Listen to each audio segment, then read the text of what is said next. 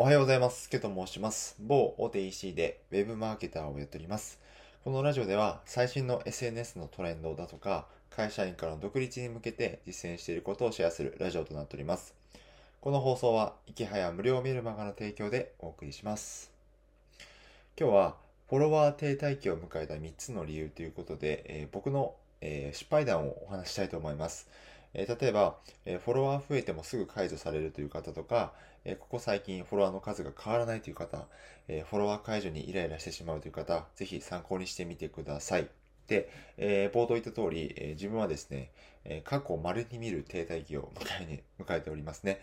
で、ここ3週間ぐらいで、えフォロワー1780人から1800人ぐらいまでの間を、えーふらふらしてます。で、まあ、ここで、えーなんで伸びないんだって、がむしゃらにツイート数を増やすこともできるんですけども、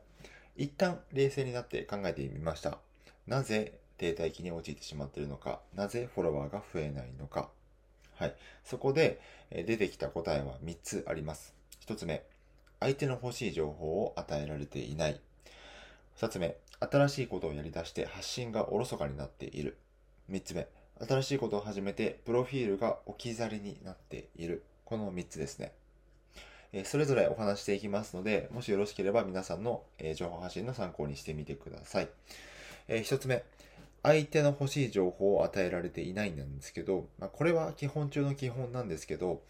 あれ、最近なんか伸び悩んでるなという時こそ、ぜひ皆さんも胸に手を当てて考えてみてほしいです。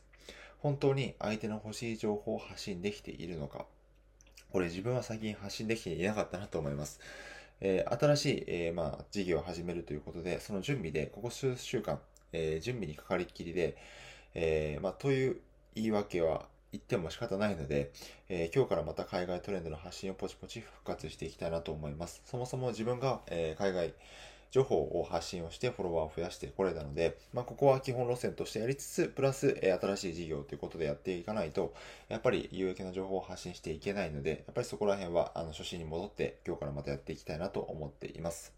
はい。相手の情報を、欲しい情報、相手の欲しい情報を与えられているかどうかしっかり考えるということですね。で、二つ目、新しいことをやり出して発信がおろそかになっている。まあ、これはちょっとある意味では仕方がないかなとは思うんですが、今もし皆さんが何か新しいことをやろうとして、今までと同じような発信ができていなくても、それは仕方な仕方のないことかなと思います。えーまあ、逆に少しの間、発信のテーマを変えたからといって、離れていくようなフォロワーの人は、まあ、言い方良くないんですけど、えー最初からいなくていいのかなと思うところもあります。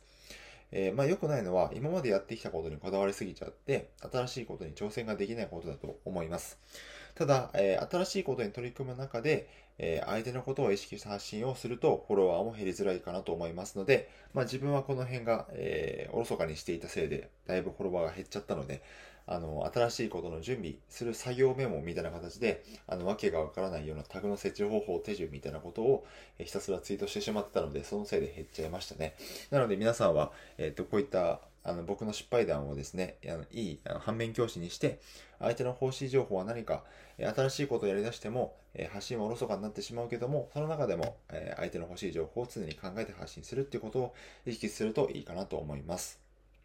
で、3つ目。新しいことを始めて、えープロフィールが置き去りになっている。まあ、これは結構大事かなと思います。まあ、自分もこれよくやっちゃうんですけど、新しいことをやったりとか、発信テーマを変えるときは、えー都度プロフィールは見直しましょう。で、僕の場合はですね、新しく Web 広告を入れ始めたのに、えープロフィールには最新のマーケティング情報をお届けしますというみたいに書いてあるから、えー一度フォローされても1ヶ月以内にすぐ解除されてしまうのがこの、えー数週間の話ですね。で大事なのは発信内容とプロフィールに統一性を持たせることなので、えーぜひ意識してみてください。まあこれは Web 広告も一緒ですね。えーまあ検索キーワードって言って、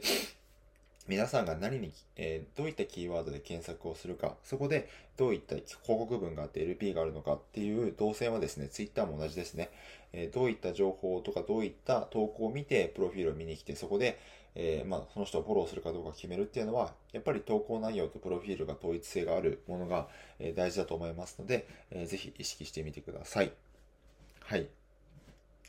で、えっ、と、ここまで3つ言ったので、えーまとめて終わりますね。えー自分が停滞期を迎えた3つの理由ということで、えこの逆をやれば、え皆さんいいかと思いますので、え参考にしてみてください。1つ目、相手の欲しい情報を与えられていない。はい。2つ目、新しいことをやり出しても、新しいことをやり出して発信がおろそかになっている。3つ目、新しいことを始めてもプロフィールが置き去りになっている。ということでした。相手の情報、相手の目線を意識して、え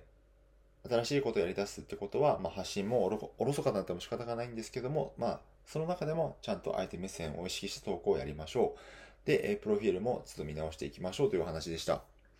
で、えっ、と、今日の合わせて聞きたいなんですけども、ちょっと似たようなお話で、フォロー解除が止まらない時にすべき3つのこと、まあ、具体的にどういったことをすればいいのか、ということをお話してますので、えー概要欄にリンク貼っておきます。よろしければ聞いてみてください。